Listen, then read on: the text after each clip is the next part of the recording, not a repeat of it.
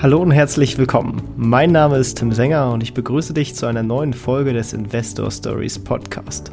Erfahre von anderen Investoren, wie sie gestartet sind und welche Erfahrungen sie auf ihrem bisherigen Weg gemacht haben. Lass dich von ihren Geschichten, Strategien und Vorgehen inspirieren und schreibe deine eigene Investor Story. Hallo und herzlich willkommen zum Investor Stories Podcast. Heute wieder eine neue Folge und heute dabei der Christian Schmidt von Smitty Finance. Willkommen im Podcast. Hallo Tim, ja, freut mich, dass ich da sein darf. Ja, freut mich, äh, dass du der Einladung gefolgt bist. Ich gucke nämlich, seit ich dich auf Twitter quasi mal kennengelernt habe, äh, sehr gerne deine YouTube-Videos, weil das dann doch auch sehr tiefgreifende Analysen sind, äh, aber doch sehr rational auch immer orientiert. Und deswegen freue ich mich jetzt sehr, deine Investor-Story kennenzulernen. Aber vielleicht, um erstmal die Hörer so ein bisschen abzuholen, magst du mal eine kleine Einleitung geben, wer du so bist und was du so machst? Ja, ich wollte gerade noch sagen, ach, du bist das, der meine Videos guckt. So, so bekannt bin ich ja noch nicht, aber genau, ähm, sage ich auch gleich, warum das jetzt vielleicht nicht unbedingt mein Hauptberuf ist. Also 32 Jahre alt, verheiratet, zwei Katzen, noch keine Kinder. Ich komme aus einem kleinen Weinort an der Nahe in der Nähe von Bingen. Und zum Investieren kam ich nach meinem Abi, war ich etwas, ähm, ja, wie soll ich sagen, habe ich überlegt, was ich danach machen soll und habe erstmal gedacht, okay, ich mache meine Ausbildung und da viele Freunde von mir auch eine Bankausbildung gemacht haben, dachte ich, komm, das ist doch vielleicht auch was für dich. Und so fasziniert war ich vorher gar nicht eigentlich unbedingt von dem Thema Bank und Investieren. Und ich habe dann die Ausbildung bei einer Sparkasse gemacht. Also das war 2010, genau. Und wer auch eine Ausbildung bei der Sparkasse gemacht hat, wird bestätigen können, dass man da jetzt nicht unbedingt mit dem Thema Investieren primär in Kontakt kommt. Das ist eher so den Dauerauftrag für ja, ältere Herrschaften da ändern und so weiter. Und dann ist man immer mal ganz froh, wenn man jemanden findet, der dann auch äh, sich irgendwie für Aktien interessiert. Und tatsächlich trifft man da bei der Sparkasse eher weniger Leute, auch unter den Angestellten. Aber ich habe dann mit DK-Fonds so meine erste Faszination fürs Investieren entdeckt und ja, 2022 nach der Ausbildung, die habe ich abgeschlossen, habe ein halbes Jahr in dem Beruf gearbeitet und ähm, bin dann direkt ins Studium und habe Germanistik und Geschichte studiert. also eine ganz andere Ecke als vorher.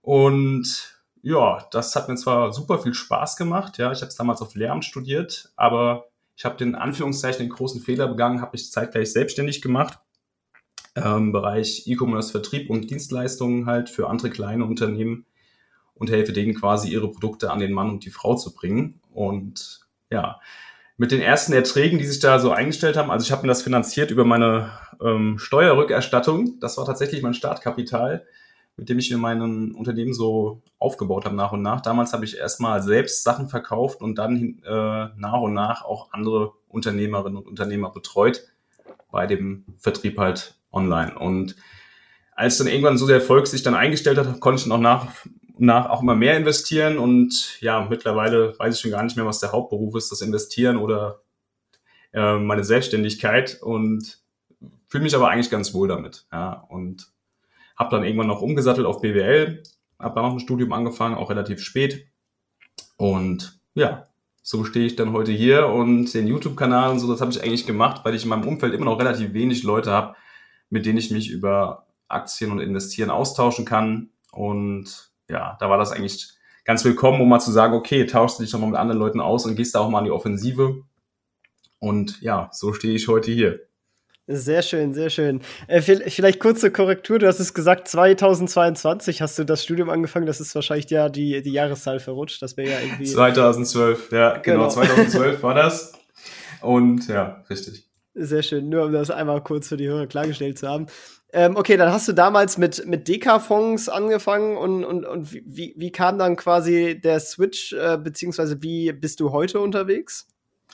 Ja, heute bin ich sehr stark aktiv tatsächlich unterwegs. Ähm, das war aber auch schon immer eigentlich, wie gesagt, meine Faszination für Börse und Aktien war schon immer da. Es war eigentlich eher so, dass mich da wenig Leute gefördert und aufgefangen haben. Und ja, Digger-Fonds hatte ich irgendwann alle verkauft, weil ich irgendwann mal angefangen habe nachzurechnen. Damals war das Thema mit ETFs noch nicht so, so breit in den Medien und so ein ähm, YouTube-Kanal wie Aktien mit Kopf gab es damals noch nicht so präsent, glaube ich. Zumindest war er mir nicht bekannt. Und irgendwann habe ich mal angefangen zu rechnen und dann kam ich auf meine ersten ETFs und dann auch relativ schnell auf meine ersten Aktien. Und heute bin ich halt sehr stark wirklich dabei bei der Fundamentalanalyse. Also ich nehme mir da auch sehr viel Zeit. Ich habe ein sehr konzentriertes Portfolio. Da sind jetzt momentan zwölf Positionen drin. Und meistens schwankt das auch so im Bereich zwischen 10 und 15 ähm, Positionen im Portfolio. Aber für die nehme ich mir halt sehr, sehr viel Zeit. Und wenn man mal gesehen hat, was ich so mache halt, dann wird man auch verstehen können, dass das vielleicht nicht irgendwie mit 40, 50 Aktien möglich ist. Also ich versuche mich da schon sehr reinzufuchsen. Bin halt auch im Bereich Nanocaps unterwegs. Das ist auch mal ein ganz eigenes Thema. Also wer da auch unterwegs ist, kann das sicher bestätigen, dass man da auch einiges beachten muss. Und ja, das ist halt eigentlich jetzt heute so mein Ansatz tatsächlich und bin damit sehr gut gefahren. Dieses Jahr war jetzt nicht so gut, aber das war ja bei den meisten nicht so gut. Also ich bin jetzt momentan 19 Prozent im Minus tatsächlich dieses Jahr. Das ist für mich okay, also kann ich gut mit leben. Das liegt auch hauptsächlich daran, dass die vorigen Jahre so gut gelaufen sind und auf äh, lange Sicht sieht es dann doch deutlich besser aus tatsächlich, ja. Ja, Nanocaps, äh, wo fängt das bei dir an? Ist das dann unter 50 Millionen Euro Market Cap oder, oder ein äh, bisschen höher, ein bisschen tiefer? Ja, deutlich tiefer sogar. Also ich bin häufig im Bereich zwischen 5 und 20 Millionen noch unterwegs. Aber wie gesagt, ich habe nur 15, maximal 15 Positionen im Depot. Und ähm, ja, da muss ich mir schon sehr sicher sein bei den einzelnen Positionen. Aber das, ich habe zum Beispiel eine Aktie, die jetzt gerade eine Marktkapitalisierung von 6 Millionen und wenn du da einen Kauf tätigst, schießt die Marktkapitalisierung auch mal schnell nach oben, weil du halt so eine riesen Auswirkung auf diese illiquiden Titel hast. Aber das ist natürlich ein ganz eigenes Feld, da kann man super viel falsch machen. Also allein schon mit Teilausführungen kann man sich dumm und dämlich bezahlen, wenn man nicht genau liest, wie dein Broker diese entsprechenden Teilausführungen bepreist. Und ist jetzt nichts, was ich irgendwie jemandem empfehlen kann. Ich werde jetzt auch keinen dieser Titel nennen, die ich da habe, weil das ist, wie gesagt, ein sehr liquider Markt und macht auch unter Umständen wenig Spaß, wenn man sich da mal äh, vertut. Ja. Okay, aber wie bist du quasi dann darauf gekommen, äh, dir, dir überhaupt so ein illiquides dann doch wirklich, also gerade da wird dann ja auch die Trans Transparenzauflagen für solche Unternehmen immer äh, geringer, äh, dich mit sowas auseinanderzusetzen? Ja, genau, das ist halt der Vorteil unter Umständen. Die werden halt nicht gecovert von Analysten, also gibt es keine Coverage und ähm, Fonds trauen sich daran nicht dran oder dürfen es nicht machen, weil die halt eben so illiquide sind und deswegen gibt es da unter Umständen häufig mal Unternehmen auch zu finden, die ähm, einen sehr hohen Return haben, also einen hohen ROIC zum Beispiel oder dann auch ein niedriges Multiple, also niedriges KGV. Und hoher ROIC und niedriges KGV in Verbindung ist natürlich super. Also nur nochmal zur Klarstellung, das KGV für sich genommen ist natürlich keine Kennzahl, die ich jetzt irgendwie primär betrachte, aber halt in Verbindung mit dem ROIC ist es schon ganz spannend. Und in diesem Nanocap-Bereich kannst du halt sehr viele Titel finden, die unterbewertet sind, also relativ offensichtlich auch unterbewertet sind, aber das hat halt auch meistens seinen Grund, ja, weil da ist die Kommunikation sehr schlecht. Es gibt keine äh, Earnings Calls, die du irgendwie aufrufen kannst. Du erfährst von der Hauptversammlung meistens erst im Nachhinein. Das sind solche Geschichten, die da auf jeden Fall eine Rolle spielen. Und ja, aber trotzdem ist halt positiver Aspekt, dass das hier ja meistens sehr geringes Beta. Also jetzt gerade, wo der Markt mal so ein bisschen abgeschmiert ist, ähm, merkst du davon relativ wenig unter Umständen, was man ja vielleicht denken könnte, was genau umgekehrt wäre, dass eben diese kleinen Titel dann als erstes rausgeschmissen werden. Aber häufig ist es tatsächlich so, dass die ein geringes Beta haben. Deswegen ist das für mein Depot eigentlich immer noch ganz gut stabilisierend. Ja. Aber da geht's auch, geht's aber ganz schnell mal so, dass du auch im 0,x Bereich dann schon Anteile an der Firma hast, tatsächlich. Wenn die nur 6 Millionen Market Cap hast, hat oder so, dann kaufst du dir ein paar Anteile und bist dann ganz schnell in dem Bereich, wo du schon 0,1, 0,2 Prozent an dieser Firma besitzt. Aber wenn natürlich sich rausstellt, dass das eine Gurke sein sollte, dieses Unternehmen, dann kommst du natürlich auch nicht mehr so schnell da raus. Das ist halt die andere Komponente. Das muss aber dann cool sein, wenn man dann in den, in den Top 10 Holdings oder so mal in diesen Anzeigen auftaucht. Bist du da Nein, schon? Ich will, ich will nicht lügen, es fühlt sich schon gut an, wenn der Name irgendwo aufploppt. Aber meistens kannst du das auch gar nicht so gut einsehen, ja. Du siehst es dann halt, ähm, wenn du bei der Hauptversammlung dabei bist, dann wirst du ja entsprechend auch mit den Stimmen aufgelistet. Aber ansonsten, ja, es ist schon ein schönes Gefühl, auch mal zu sagen, hey, ich habe hier 0,2 Prozent oder sowas von der Firma XY. Ja, die kennt ja natürlich keiner, aber ist ein ganz anderes Gefühl. Also man verbindet sich dann auch mehr damit. Mit ja, ist dann halt Großaktionär. genau. Nee, ähm, vielleicht äh, magst du uns dann einmal so ein bisschen durch deinen äh, Investmentprozess führen, sei es jetzt bei Nanocaps oder auch bei größeren Unternehmen, weil, weil du hast ja dann doch so einen, ich glaube, einen, einen, einen sehr strukturierten Prozess, wie du wahrscheinlich an sowas rangehst. Genau, also erstmal Riesenthema, dass ich eigentlich immer wieder sage, was äh, unterschätzt wird, ist das Screening, also dass man halt ein gescheites Screening-Tool hat, mit dem man schauen kann, okay, welche Kennzahlen sind mir jetzt wichtig, welche Titel will ich mir da raussuchen, wie so hoch soll die Marktkapitalisierung sein. Ähm, und damit fängt es eigentlich an. Das ist relativ stupide, äh, stupides Suchen. Ich habe da meistens eine Liste von wirklich 150, 200 Artikeln, klick jeden, ähm, also von 200 Aktien und klick jede einzelne mal an und schaue mir mal so an, ob das was für mich ist. Und ähm, von vornherein sortiere ich bestimmte Branchen aus, zum Beispiel Bankenbranche, Versicherungen, ähm, Mining Corporations, also irgendwas, was mit Minen ist, wird immer sofort bei mir aussortiert, weil die haben meistens einen, äh, einen sehr hohen ROIC und niedriges KGV, aber die fliegen dann meistens raus bei mir, weil das halt ähm, häufig Lug und Trug dabei ist und noch dazu halt nicht unbedingt nachhaltig die Erträge, die wir da sehen. Das hat schon seinen Grund, warum halt entsprechend diese, die Multiples so gering sind dann bei den Unternehmen. Und ja, wenn ein Unternehmen wirklich in der Branche da ist, das ein auf einem guten Kurs ist, es muss noch nicht mal profitabel sein, ja. Also der RIC ist nicht, ist nicht unbedingt immer jetzt der Punkt, wo ich sage, ich muss da jetzt einsteigen. Zum Beispiel so ein Titel wie HelloFresh, das habe ich damals zu acht Euro gekauft. Da waren die noch, glaube ich, noch nicht mal profitabel, wenn ich mich recht entsinne. Aber der Kurs war sehr stark abzulesen, also in welche Richtung das geht, weil ähm, klar zu erkennen war, okay, die gehen hier in Richtung Profitabilität und dann gab es natürlich nochmal einen kleinen Schub. Ja, kleiner Schub ist gut durch Corona das ging dann natürlich vollkommen auf. Ähm, ja. Und was ich halt immer mache, ich begleite es halt wirklich von vorne bis hinten, wirklich ähm, alle Filings stehen mit mir. Also immer wenn ein Geschäftsbericht rauskommt, steht bei mir in Erinnerung im Kalender mit Uhrzeit und ich bin dann wirklich auch in der gleichen Sekunde da und lese das, einfach weil es mich interessiert. Und bevor ich investiere, mache ich halt meistens auch eine sehr ausführliche Analyse. Zum Beispiel hast du vielleicht schon gesehen, Discounted Cashflow Analyse, wo ich dann einfach schaue, okay, wo ungefähr muss ich das Unternehmen einsortieren. Meistens kann man das schon ganz gut erkennen, ja, ob es jetzt überbewertet oder unterbewertet ist. Aber meiner Erfahrung nach tut man sich da manchmal auch schwer und da kann so eine Discounted Cashflow Analyse ganz hilfreich sein. Und ich rechne die meistens sehr vorsichtig, um mich da vor bösen Überraschungen zu schützen, ein Stück weit. Und ja, damit bin ich bislang sehr, sehr gut gefahren.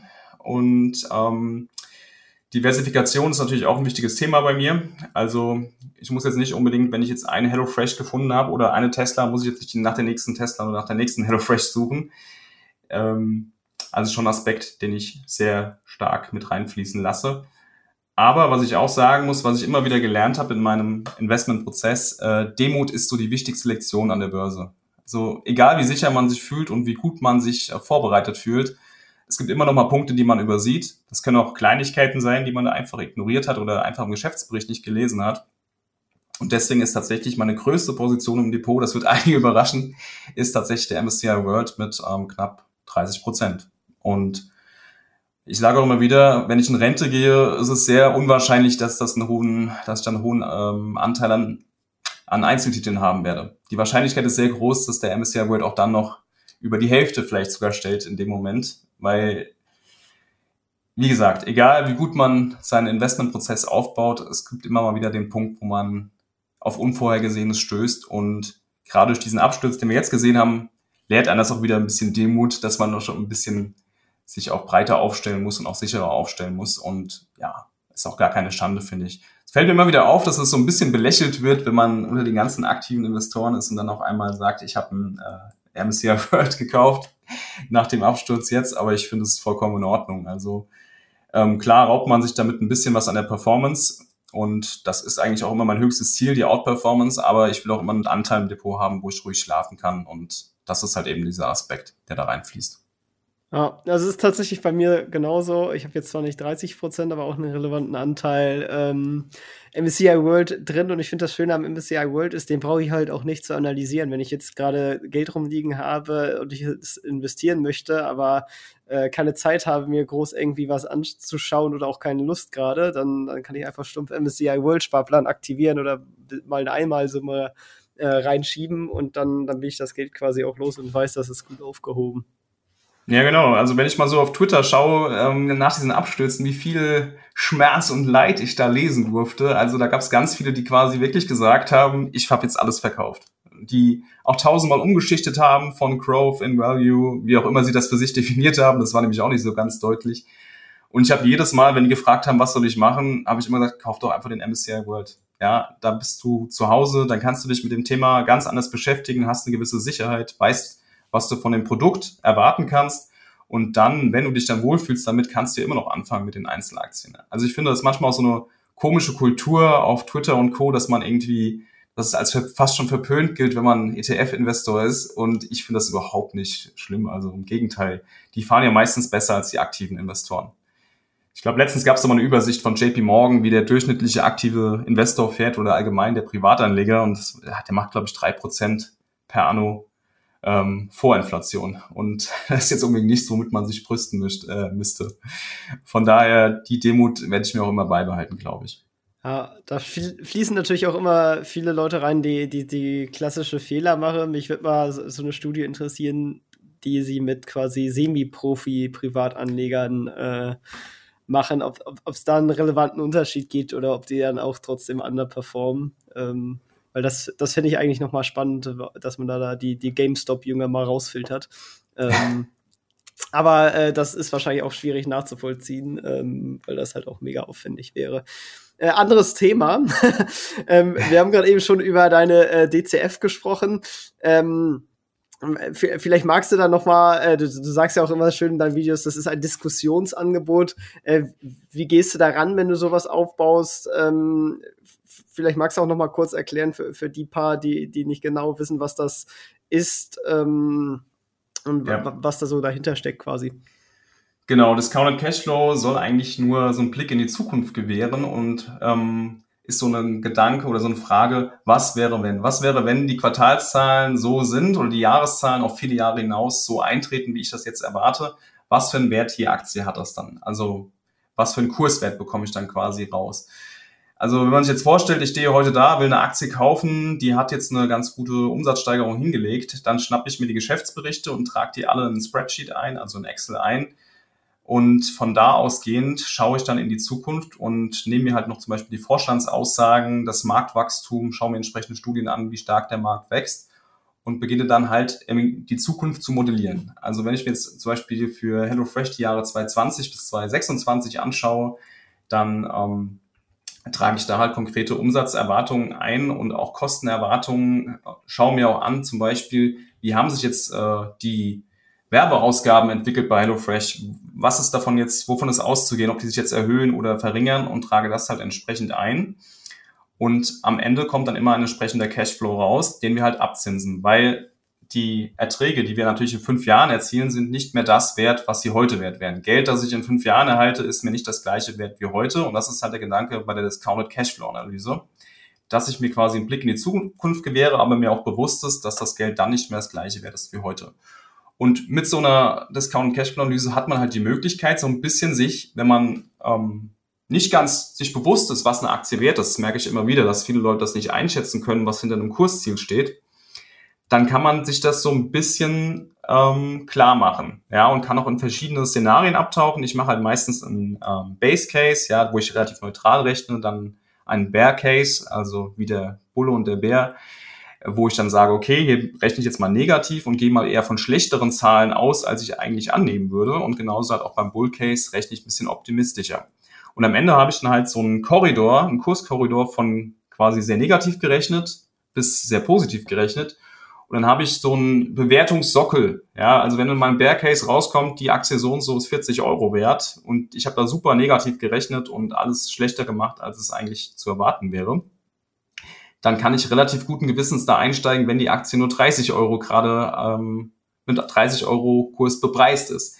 Dass das natürlich trotzdem nicht gegen so Sondereffekte wie Corona geschützt ist und alle möglichen anderen Geschichten, ist ja vollkommen klar. Aber das ähm, den Vorwurf immer so gegenüber der Discount Cashflow Analyse finde ich halt schwierig, weil die meisten Leute halt gar nicht wissen, wie sie ihre Aktie irgendwie bewerten sollen und da kann das immer ein wertvolles Mittel sein, um das so ein bisschen einzuordnen. Man muss dazu sagen, die Discount Cashflow Analyse hat auch viele Schwächen, weil es halt dann doch teilweise subjektiv ist, gerade wenn man halt eben die Kapitalkosten ausrechnet, die das Unternehmen hat, weil damit zinst man alle zukünftigen Cashflows ab. Man möchte ja schauen, wie viel bezahlt das Unternehmen für das Kapital, das es bekommt und wie viel ähm, Erträge erzielt es dann mit diesem Kapital. Und der Spread zwischen diesen beiden Werten ist quasi das, was uns Aktionären dann halt als Ertrag zusteht. Und bei diesen Kapitalkosten, wenn man sich da doof anstellt oder halt ähm, ja, nur einen kleinen Fehler macht, kann man halt schon riesige Auswirkungen auf den Kurs haben, der am Ende dann als Ergebnis da steht. Und deswegen es auch immer mal so ein bisschen noch, äh, ja, so eine Sensitivitätsanalyse zu machen und zu sagen, ich nehme jetzt noch einen anderen WAC, einen größeren oder einen kleineren. Und wenn man am Ende dann aber trotzdem noch einen Kurskorridor hat, der über dem liegt, was momentan die Aktie äh, an der Börse wert ist, dann kann man eigentlich guten Gewissens da einsteigen. Aber auch umgekehrt, bei so einer Aktie wie Peloton zum Beispiel, hätte eine Discounted Cashflow Analyse viel gebracht, weil dann hätte man gemerkt, oh, im Jahr 2030 rechne ich hier quasi damit, dass die Aktie den äh, kompletten Markt übernommen hat, also Peloton quasi den gesamten Fitnessmarkt irgendwie für sich einnimmt, damit ich überhaupt noch irgendwie auf den grünen Zweig komme. Und genau vor sowas, finde ich, kann man sich bewahren. Also das ist wirklich meine These, die ich immer wieder vertrete und auch ähm, ganz gut nachrechnen kann, dass man sich vor so, solchen Geschichten bewahren kann, wenn man das denn macht, sich diese Mühe macht, dann ist das auf jeden Fall ein wertvolles Mittel, um ja, sich so ein bisschen diese, diese Kurse einzuordnen und den Wert einzuordnen. Hast du da einen Tipp, äh, wo man da am besten, wenn man das jetzt noch nicht so drauf hat und ein bisschen mehr darüber erfahren möchte und gegebenenfalls halt auch selbst die DCF bei sich anwenden möchte, ähm, wo man dann da zusätzliche Informationen findet oder ein gutes Buch oder was auch immer dazu? Ja, also ich würde auf jeden Fall nicht damit einsteigen. Also bei mir war das ein sehr langer Prozess, muss ich sagen. Ja, also 2014 war ich noch auch noch relativ planlos unterwegs da habe ich Unternehmen gekauft und ähm, quasi nach Google. Ja, ich habe eingegeben, okay, was ist eine Zukunftsbranche und was für Aktien kaufe ich, habe mir das KGV angeschaut und habe gesagt, so, das ist es jetzt. KGV 7, hier weiß ich Bescheid. Ähm, nee, so auf jeden Fall schon mal nicht. Also was sich auf jeden Fall lohnt, ist ein allgemeines Buch zu lesen über Kennzahlen. Das ist jetzt eine unbezahlte Werbung ähm, von Schmidtlin. Da gibt es ein Buch, das heißt Unternehmensbewertung und da geht es halt sehr, sehr simpel, geht an diese Thematik ran mit den Finanzkennzahlen. Und wenn man das gelesen hat und danach sagt, okay, ich kann das jetzt auch in meinen Geschäftsberichten ähm, anwenden und habe auch einen Appetit auf mehr bekommen, dann kann man sich durchaus auch mal an andere ähm, Bücher ranwagen. Es gibt auch noch eine Seite, die finde ich eigentlich sehr gut. Ähm, die ist aber meinem Empfinden nach nicht unbedingt zugänglich. Das ist der äh, DIY-Investor, also Do-it-yourself-Investor. Und der hat eigentlich eine tolle Seite zu dem Thema Discount Cashflow. Aber ich fand sie damals sehr, sehr unzugänglich, muss ich sagen. Und ähm, man soll das Thema auch nicht überbewerten. Ja, also man kann da ja auch viel falsch machen. Von daher ist es gut, wenn man sich das einmal bewusst macht, was wie ein Wert für eine Aktie entsteht. Also wie dieser gesamte Bewertungsprozess stattfindet. Aber viel wichtiger ist es einfach, die Geschäftsberichte lesen zu können und sich da einfach mal ähm, nicht über Kennzahlen wegzuscrollen, sondern immer, wenn man eine Frage hat zu einem Geschäftsbericht, sich die Mühe machen und einfach mal lesen in den Anmerkungen, um was geht's hier und was steckt hinter diesen Kennzahlen. Das ist etwas, wo ich ähm, auch wirklich den Spaß entdeckt habe am Investieren. Ich runzel auch immer die Stirn, wenn Leute sagen, Geschäftsberichte lesen ist mühsam. Also mir macht das immer Spaß. Ich fieber wirklich dahin. Wenn ein Geschäftsbericht veröffentlicht wird von einem meiner Unternehmen, dann ähm, sitze ich, wie gesagt, da und habe mir quasi den Wecker gestellt und schaue mir die Geschäftsberichte entsprechend an. Und immer wenn ich eine Position entdecke, die mich äh, irgendwie stutzig macht, freue ich mich auch darüber, weil ich es halt eben gelesen habe. Und mir darüber Gedanken gemacht habe und gegebenenfalls dann auch nochmal eine Mail schreibe an die Unternehmen und schaue, okay, was ist denn jetzt hier eigentlich die Sachlage? Hatte ich letztes Mal ein tolles Beispiel bei einem Nanocap, ähm, dass ich damit immer, es war, ist ein kleines Unternehmen aus der Baubranche, die haben ein paar tolle Patente, die sie nutzen dürfen. Ähm, ich war dann irgendwie skeptisch, weil ich überrascht war, dass in den Balance Sheets gar keine Patente drinstehen, zumindest nicht mit Wert. Aber auf der Unternehmensseite sagt man immer wieder hier, wir verwenden unser patentiertes Verfahren und so weiter. Und normalerweise müssten diese Patente dann auch im Balance Sheet drinstehen. Nachdem ich dann erst eine Mail geschickt habe, auf die ich keine Antwort bekommen habe, habe ich tatsächlich dann mal in Kanada angerufen. Also das Unternehmen kommt daher. Und da hat sich herausgestellt, die Patente laufen gar nicht auf das Unternehmen, sondern auf den Geschäftsführer privat und nicht auf das Unternehmen. Das heißt, das Unternehmen ist quasi abhängig von dem Wohl und Wehe des Geschäftsführers. Und das ist so ein Punkt, wo ich sage, es lohnt sich doch hin und wieder mal Geschäftsberichte zu lesen, wobei man bei Amazon oder Alphabet oder sowas natürlich keine so bösen Überraschungen erlebt. Und wahrscheinlich würde man bei den Investor Relations jetzt auch nicht so ähm, ausführliche Antworten bekommen, wie ich jetzt damals bei dem kleinen NanoCap. Also das ist schon mal ein anderes Thema. Aber wie gesagt, das ist etwas, wo ich immer den Leuten Mut machen will. Lest eure Geschäftsberichte und entdeckt den Spaß daran für euch weil es kann Spaß machen. Das geht aber halt wirklich nur, wenn man halt ein Portfolio hat, das jetzt vielleicht nicht aus 100 Aktien besteht. Also von 100 Aktien Geschäftsberichte lesen, halte ich für eher schwierig, wahrscheinlich, ja. An dieser Stelle möchten wir dir einen weiteren Werbepartner von uns vorstellen, und zwar Urbio. Mit Urbio hast du den perfekten Partner für deine Immobilienfinanzierung und auf dem Urbio Marktplatz findest du bereits vorgeprüfte Immobilien. Wenn du aber schon ein anderes Objekt im Blick hast, kannst du alle Daten zu dir selbst sowie zu deiner Immobilie direkt online eingeben und mit den Finanzprofis von Urbio eine ganz persönliche Haushaltsrechnung erstellen. Im Anschluss erhältst du geprüfte und individuelle Finanzierungsangebote von nicht nur einer oder zwei Banken, nein, von über 1000 Banken und du kannst das beste Angebot für dich aussuchen und direkt online abschließen. Und das Beste daran? Das Ganze ist für dich zu 100% kostenlos. Wenn du für deine Immobilie die passende Finanzierung finden willst, dann gehe einfach auf www.investor-stories.de slash urbio Urbio mit YO am Ende. Oder nutze einfach den Link in den Shownotes. In Folge 188 hatten wir übrigens bereits mit der Leiterin der Finanzierungsabteilung von Urbio gesprochen. Wirklich toll, äh, hat einiges auf dem Kasten, ist auch selber Investoren. Den Link zur Folge findest du ebenso in den Shownotes. Und jetzt viel Spaß bei der weiteren Podcast-Folge ist eine gute Überleitung zum Thema Portfolio-Management. Ähm, wie gehst du bei deiner Allokation quasi portfoliomäßig gesehen vor? Also wie entscheidest du, ob was dazukommt oder rausgeht? Also oder hältst du quasi in der Theorie unendlich ähm, oder wann kommst du zu einer Verkaufsentscheidung? Tatsächlich ist in meinem Portfolio relativ wenig Bewegung. Also über die letzten zwei Jahre hinweg habe ich quasi kaum gehandelt. Es war aber auch wirklich so, weil ich da stand und immer gedacht habe, okay, was stimmt nicht mit mir? Irgendwie entdecke ich keine Aktien, die günstig bewertet sind. Außerhalb diesem Nanocap-Bereich. Aber da darf man natürlich auch nicht den Fehler machen, das überzugewichten. Aber halt bei den großen Titeln stand ich immer da und dachte, okay, irgendwie ähm, komme ich nie auf eine Bewertung, die angemessen erscheint und habe dann tatsächlich relativ wenig nachgekauft und habe eher bei den Titeln, von denen ich überzeugt war, wo ich eine Unterbewertung gesehen habe, habe ich die immer weiter aufgestockt. Das kann natürlich den Faktor haben, dass man dann auf einmal dann mit 30 Prozent bei einer Einzelaktie da steht im ähm, Depot. Hatte ich vor kurzem auch mal. Hat sich wieder so ein bisschen reguliert. Ähm, ja, aber tatsächlich steige ich immer schon mit einer relativ großen Position ein, wenn ich mich für einen Titel entschieden habe und bin dann meistens so, kaufe in kleinen Abständen dann das, die Position auf 5% hoch von meinem Depot und lass die dann aber theoretisch wirklich für immer liegen, bis halt irgendwie da mal eine Überbewertung eintreten sollte. Ähm, also Überbewertung ist natürlich auch wieder relativ, aber bei manchen Aktien ist es ziemlich offensichtlich. Wie gesagt, Peloton oder sowas wäre jetzt mal ein Beispiel, wo man hätte merken müssen, okay, ähm, das ist eher unwahrscheinlich, dass die Aktie in diese Bewertung reinwächst. Ähm, letzte Woche habe ich tatsächlich einen Titel verkauft. Das ist ein Zykliker, der relativ lange noch durch die ja, keine Anstalten gemacht hat, sich irgendwie an die Rezessionssorgen anzupassen. Und beim ersten Zucken habe ich ihn dann tatsächlich auch verkauft, ähm, auch noch mit einem ordentlichen Gewinn. Also das war jetzt nicht das Problem.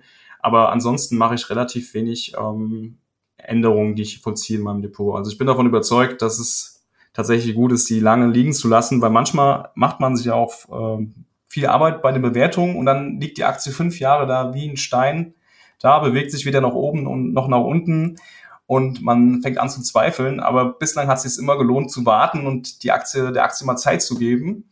Und da habe ich auch viel Geduld tatsächlich. Also ich habe viele Aktien in meinem Depot, die ich jetzt schon tatsächlich seit 2016 da drin habe und seitdem immer mal wieder nachgekauft habe, sie aber nie irgendwie nur einen Gedanken dran verschwendet habe, die wieder zu verkaufen. Also das ist schon etwas, wo ich sage, sobald meine Investmentidee entweder sich äh, sich offenbaren sollte, dass die überhaupt eine falsche Annahme zugrunde lag, dann verkaufe ich den Titel relativ schnell.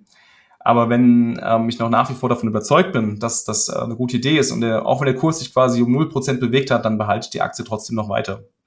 Gerade wenn ich noch eine Unterbewertung ähm, anhand der Discount-Cashflow-Analyse erkenne, dann mache ich das eigentlich sehr gerne. Ja. Genau, also das sind wirklich so Faktoren, wo ich sage, die spielen bei mir eine Rolle und ansonsten ist relativ wenig Bewegung in meinem Depot. Wenn wir auf dein Gesamtportfolio schauen, ist da noch was anderes drin außer dem MSCI World und den Einzelaktien oder bist du quasi rein in, in, in Aktien und hast keine Immobilien oder sonstige Geschichten noch dabei?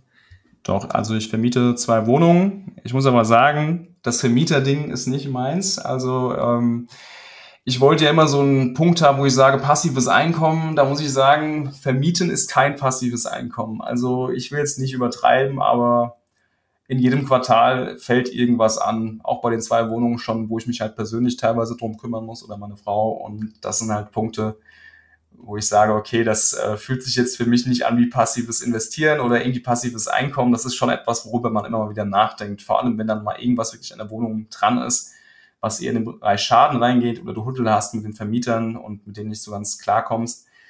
Das ist wirklich gar nicht mein Ding. Da muss man auch ehrlich zu sich selbst sein und sagen, okay, mehr muss es auch nicht werden. Aber ich habe tatsächlich immer mal wieder geschaut nach Immobilien, aber auch da hatte ich den gleichen Effekt die letzten zwei Jahre und dachte, ja, bewertungstechnisch ist das irgendwie alles jenseits von Gut und Böse und irgendwie kommen die Preise auch nicht mehr nach unten. Also wenn ich jetzt ein super tolles Angebot bekommen würde, würde ich auch wahrscheinlich wieder bei der Immobilie zuschlagen. Ja. Man muss dazu sagen, die Immobilie, die eine Wohnung, die ich vermiete, es war früher die Wohnung, wo meine Frau und ich drin gewohnt haben. Die haben wir auch komplett abbezahlt relativ schnell, weil es halt im Bereich Konsum für uns war und wir keine Konsumschulden haben wollten. Und dann haben wir irgendwann mal von Bekannten hier in meinem Heimatort äh, einen ein Haus angeboten bekommen, das noch relativ neu war und die wollten aber neu bauen und dann haben wir halt zugeschlagen und ja, genau. Ansonsten vermieten wir noch eine weitere Wohnung, das ist halt der Immobilienanteil. Ansonsten Edelmetalle ist einfach nur das rein fürs gute Gefühl, um das auch abgedeckt zu haben, macht zwei Prozent in meiner Gesamtallokation aus und momentan bin ich wieder zwölf Prozent in Cash, der Rest ist Aktien und ETFs. Okay. Ja, bei Immobilien habe ich eine ähnliche Erfahrung gemacht, habe deswegen auch die Wohnung wieder verkauft. Aber äh, du willst die dann auch trotzdem halten. Ähm, also schreck dich nicht zu sehr ab, um, um, dir das Thema ganz zu vermiesen. Ja, also der Gedanke war schon mal da, gerade weil man ja noch super tolle Preise hier, gerade bei uns in der Region, also wir sind direkt hier an der A61, direkt an der Autobahn, haben eine eigene Autobahnauffahrt und sind dann quasi mit Einzugsgebiet von Mainz, Wiesbaden und Frankfurt. Also die ganzen Leute, die hier wohnen, arbeiten nicht hier, die fahren eine halbe Stunde zur Arbeit oder sogar länger. Und deswegen kann man hier noch ganz gute Preise aufrufen. Aber gleichzeitig war bei mir immer der Gedanke da, okay, wenn du jetzt mal in absehbarer Zeit Kinder hast, ist es vielleicht gar nicht so verkehrt, irgendwann mal noch eine Wohnung zu haben in der Nähe. Weil für mich war das super stressig, damals äh, hier etwas in der Gegend zu finden. Ich bin sehr verwurzelt in der Kommunalpolitik hier und auch bei Vereinen für mich war das immer eine schreckliche Vorstellung, hier aus meinem gewohnten Umfeld rausgerissen zu werden. Und deswegen habe ich da immer sehr lange suchen müssen, bis ich mal was Gescheites gefunden habe. Und deswegen in der Hoffnung, dass die Wohnung dann noch bewohnbar ist, äh, wollten wir die auf jeden Fall behalten. Ja. Sehr cool. Ja, äh, da, dann quasi Überleitung äh, zum Thema, was kommt als nächstes? Was wären denn so deine finanziellen Ziele noch für die Zukunft? Ja, das ist eine ganz super tolle Frage, weil die kann ich immer klar beantworten. Also letztens saß ich auch in meinem Garten und habe auch zu meiner Frau gesagt, irgendwie haben wir doch gar keine materiellen Bedürfnisse. Das ist tatsächlich so. Also wir sind mit unserem Haus, unserem Garten, also wir haben einen relativ großen Garten, sind wir sehr glücklich. Und tatsächlich ähm, so an materiellen Wünschen gab es eigentlich gar nichts. Ja, also es ist eher so der Gedanke, wie kann ich das, was ich habe, erhalten? Also unser Haus ist zum Beispiel noch nicht abbezahlt. Das äh, wird auch eine Weile dauern. Also das, da werde ich wahrscheinlich 50 sein, mindestens, bis das abbezahlt ist. Und das ist halt irgendwie der Riesenaspekt, der mich dann beschäftigt, dass ich halt nachts ruhig schlafen kann und mir keine Sorgen machen muss um finanzielle äh, Aspekte. Und ja, also ich denke, die finanzielle Freiheit ist bei mir auf jeden Fall in Sicht. Ich bin ein super sparsamer Mensch, muss ich sagen. Und ähm, gebe eher zu wenig als zu viel aus tatsächlich. Und ja, das ist auch schon so eine Komponente, wo ich immer sage, wenn jemand nach finanzieller Freiheit strebt, dann sollte er das sparen oder zumindest das überlegen, was er wirklich braucht, sollte er auch nicht vergessen dabei. Immer wenn ich das sage, gibt es mindestens eine, einen Einspruch von irgendeiner Person, die sagt, ja, aber man muss ja auch leben, man muss sich auch was gönnen ich habe tatsächlich nichts, was ich mir aktiv entziehe. Also mir geht's wunderbar. Ich achte nur drauf, dass ich nicht irgendwie jedes Jahr das neue Handy kaufe, nicht alle zwei Jahre ein neues Auto lease oder finanziere oder sowas. Also mein Auto ist abbezahlt, damit fühle ich mich auch ganz wohl. Und ja, deswegen, das sind so Aspekte, wo ich sage, Sparen war bei mir mindestens genauso wichtig wie ähm, das tatsächlich die Einnahmenseite. Und ich habe viele Beispiele in meinem Berufsleben erlebt von Leuten, die jeden Ertrag, den sie hatten, sofort wieder es geschafft haben, den auszugeben, also ihre Ausgaben wieder zu steigern. Und ähm, ja, denen geht es offenbar nicht gut damit, gerade jetzt in so einer Phase, wo dann mal die Wirtschaft ein bisschen abkühlt, also es sind alles Selbstständige. Das ist halt auf jeden Fall etwas, wo ich immer wieder auch mal so ein bisschen Mut machen will, zu sagen, okay, das böse Wort sparen, verinnerlicht das auch mal oder schaut mal, wo ihr vielleicht noch irgendeinen, irgendeinen Aspekt ähm, vielleicht Ausgaben habt, die euch gar nicht so wichtig sind, also wo das äh, zugrunde liegende gar nicht so wichtig ist. Das fängt ja schon damit an, dass man nicht irgendwie fünf, sechs äh, Verträge hat für irgendwelche Streaming-Dienste. Da sind wir auch immer sehr aktiv beim Kündigen und wieder neu anlegen. Genau, das ist auf jeden Fall so ein Faktor, der für mich super wichtig war. Einfach auch da so eine gewisse Demut an den Tag zu legen und jetzt vielleicht nicht mit jedem Gehalt eine neue Rolex ins äh, Schließfach zu legen. Wobei ich aber auch dazu sagen muss, es ist für mich überhaupt kein Problem, wenn sich Leute materielle Dinge kaufen. Ich finde es halt nur immer traurig, wenn man sich damit irgendwie so an den Rande des äh, Kollaps bewegt, des finanziellen Kollaps. Das ist immer sehr traurig zu sehen und ähm, damit kann man sich ja eigentlich nicht wohlfühlen. Also die Uhr oder ein Porsche kann einem nicht so viel geben wie das, was man damit aufs Spiel setzt. Und das ist tatsächlich etwas, was mich immer wieder so ein bisschen, ja, beschäftigt, wo ich sage, okay, jede Ausgabe lieber zweimal überdenken und dafür ruhig schlafen können. Und wie gesagt, materiell fehlt mir gar nichts. Es ist einfach nur, dass ich gerne, äh, also muss ich auch sagen, ich äh, akkumuliere gerne Vermögen. Das macht mir schon Spaß, ja, zu sehen, wie Zahlen steigen und auch das Geschäftliche, also meine Selbstständigkeit, wie das halt entsprechend sich weiterentwickelt hat. Und wenn ähm, ja ein Depot sich einfach über die Jahre hinweg immer besser entwickelt und eine Outperformance immer größer wird, das ist natürlich eine super schöne Sache, weil sie halt irgendwo auch Ausdruck deiner Arbeit ist, die du da reingesteckt hast. Und das ist halt auch noch eine andere Seite. Klingt für manche Leute vielleicht so ein bisschen widersprüchlich, aber für mich ergibt das immer super viel Sinn, weil ich mich einfach total wohl damit fühle. Ah, ja, das ist das Wichtigste am Ende. Äh, es geht ja nicht darum, andere Leute glücklich zu machen mit seinem Lebensstil. Ähm, das, das, wäre ein Fehler, was wiederum, ich, ich ziehe mich hier die, die Überleitung aus den Ärmeln. Äh, was wäre denn dein größter Fehler beim Investieren? ja, der größte Fehler war tatsächlich, ähm, wie schon vorhin mal angedeutet, früher Investmentideen quasi mit Google-Eingaben zu suchen, zu sagen, okay, wir sind jetzt im Bereich, wo IoT, ja, oder M2M, das wurde dann damals durch diese ganzen, ich nenne es mal Börsen-Revolverblätter, wurde diese diese Thematik mal so ein bisschen nach oben gebracht. Und dann äh, war ich damals auch ein, äh, ein Abonnent eines dieser Revolverblätter. Und ich will jetzt keine Namen nennen, aber es klingt so ähnlich wie der Investor oder so. Ja, also das Wort nur ersetzen.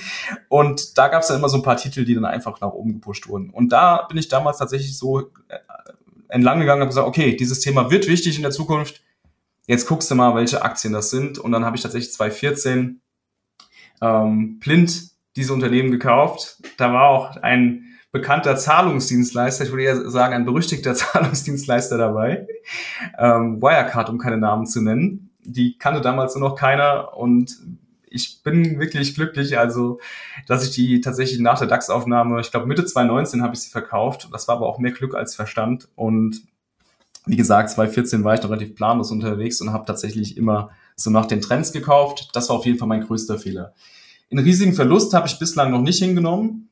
Ähm, klingt vielleicht auch mal so ein bisschen unglaubwürdig, aber tatsächlich habe ich Verluste relativ schnell verkauft oder sie so lange ausgesessen und immer Glück gehabt, weil die dann doch tatsächlich doch nochmal über den Einstellungskurs drüber gegangen sind. Das war dann auf jeden Fall mein Glück in dieser Geschichte. Sehr gut. Ja, dieser äh, komische äh, Verein, der sich auf Investor reimt, äh, der, von dem kriege ich auch aktuell die ganze Zeit so eine nervige YouTube-Video ausgespielt. Deswegen ja, äh, kann, ja. kann, ich das sehr gut nachvollziehen. Äh, genau, drehen wir das Ganze um. Was würdest du als deinen größten Investitionserfolg bezeichnen? Ja, das war Celsius, also es ist so ein amerikanischer Energy Drink Hersteller. Kennst du den zufällig? Den kenne ich tatsächlich von Jonathans Analysen, aber frage ja, ich mich, ja, genau. wie, wie, wie ist man denn darauf gekommen am Anfang? Weil für mich war der immer ziemlich unbenannt, ehrlicherweise. Genau, also ich habe den Titel gekauft, da stand er, glaube ich, bei 3,08 Dollar. Ja, also das war auch ein ganz simples Screening. Ich habe einfach nur damals geschaut, ähm, wo finde ich Unternehmen, die relativ starke Umsatzsteigerungen hingelegt haben und aber noch im defizitären Bereich sind. Weil auch da kannst du immer wieder Chancen entdecken. Einfach Aktien, die sehr stark steigen. Und damals war noch nicht diese YOLO-Phase, nenne ich es jetzt mal, wo alles, was irgendwie starke Umsatzsteigerung hingelegt hat, auf einmal gekauft wurde. Und als ich mir da die Geschäftsberichte angeschaut habe, habe ich relativ schnell gesehen oder für mich erkennen können, dass hier auf jeden Fall die Chancen recht gut sind, dass das Unternehmen mit absehbarer Zeit in die Profitabilität reingehen kann. Was ich dann noch gemacht habe, ist ähm, weil die ja sehr stark auf Instagram, Facebook etc. vertreten waren. Es gibt so ein paar Tools, da kann man sich anschauen, wie hoch ist die Engagement Rate und sowas von diesen FollowerInnen und ähm, Followern halt entsprechend. Wie stark interagieren die mit dieser Marke? Und da gab es ja bei diesen Tools halt immer sehr starke Ausschläge halt für diese, für, für Celsius. Und ähm, das waren halt so Punkte, die ich nach und nach immer wieder überprüft habe und habe tatsächlich dann ziemlich viel nachgekauft immer wieder und immer um Kurse rund um vier Dollar. Dann gab es irgendwann mal einen Short Report zum Thema Celsius und dann habe ich einen Teilverkauf gemacht, ein Drittel meiner Position habe ich bei 20 Dollar verkauft. Dann habe ich mir diesen Report noch mal ein bisschen sacken lassen, die Kurse sind wieder gestiegen und ähm, habe dann, glaube ich, tatsächlich den Rest, Moment, ich habe mein Portfolio Performance hier sogar offen, tatsächlich bei 63 Dollar verkauft. Also das war auf jeden Fall mein, mein größter Erfolg, was das anging. Und auch da habe ich mir im Nachhinein gesagt, okay, das ist schon richtig, so wie du das machst, ja, einfach zu schauen, wo gibt es entsprechende Chancen, die vielleicht jetzt noch nicht offenbar wurden. Aber dafür muss man halt unfassbar viel lesen und Geschäftsberichte lesen wollen und natürlich auch verstehen wollen. Und ich kann verstehen, wenn das nicht jeder macht. Ich kann auch mal zwischendurch sagen, weil ich halt selbstständig bin, ich mache jetzt mal eine Stunde einfach mal, lese ich mal irgendwas, jetzt Geschäftsberichte und mache mal ein Screening einfach so, weil mir einfach gerade danach war oder weil ich irgendeinen Impuls bekommen habe von außen, der jetzt äh, in mir da auslöst, dass ich mich mit diesem Thema mal beschäftigen will. Und ja, das hat einfach in dem Fall wunderbar funktioniert und seitdem mache ich das auch häufiger, dass ich diese Tools verwende und schaue, okay, wie ähm, bei so Lifestyle-Produkten, wie ist dann die Engagement Rate und wie viele echte Follower gibt es dann entsprechend für diese Marken, wie viele sind fake, das kann man ja auch entsprechend überprüfen und daraus kann man dann halt seine Schlüsse ziehen. Ja? Und genauso habe ich es auch bei HelloFresh damals gemacht, dass ich mir angeschaut habe, okay, wie steigen denn jetzt hier die Zugriffszahlen? Es gibt ja so Tools wie SimilarWeb, ich weiß nicht, ob du das kennst, da kann man ja auch schon mit so einer gewissen Fehleranfälligkeit natürlich, aber trotzdem kann man auch schon im Vorfeld erkennen, wie die Aufrufszahlen jetzt zum Beispiel im laufenden Quartal sind. Also konnte mir jetzt anschauen, wie HelloFresh in den letzten drei Monaten entsprechend aufgerufen wurde und kann darauf dann halt schließen, dass auch wahrscheinlich da eine Umsatzsteigerung da ist oder zumindest im Vergleich zum Vorjahr eine Umsatzsteigerung da ist. Also, aber wie gesagt, Celsius war halt entsprechend mein, mein größter Erfolg, was das anging. Gehört natürlich auch ein bisschen Glück dazu, weil die Übertreibung halt eingetreten ist. Ja, nachdem die Profitabilität da war, die Umsatzsteigerungen da waren, gab es auf einmal eine Riesenübertreibung nach oben. Heute steht die Aktie ja sogar höher, als ich damals verkauft habe tatsächlich. Und ich erwäge aber auch nicht, den Titel jetzt zu kaufen. Das muss ich auch gleich dazu sagen. Also jetzt nochmal in die Bewertung reinzukaufen, obwohl sie jetzt nochmal deutlich runtergekommen ist durch die starken Umsatzsteigerungen und die gesteigerte Profitabilität, erwäge ich jetzt nicht, mich da nochmal einzukaufen. Okay, ja, spannende Case Study, die du quasi gerade vorgestellt hast.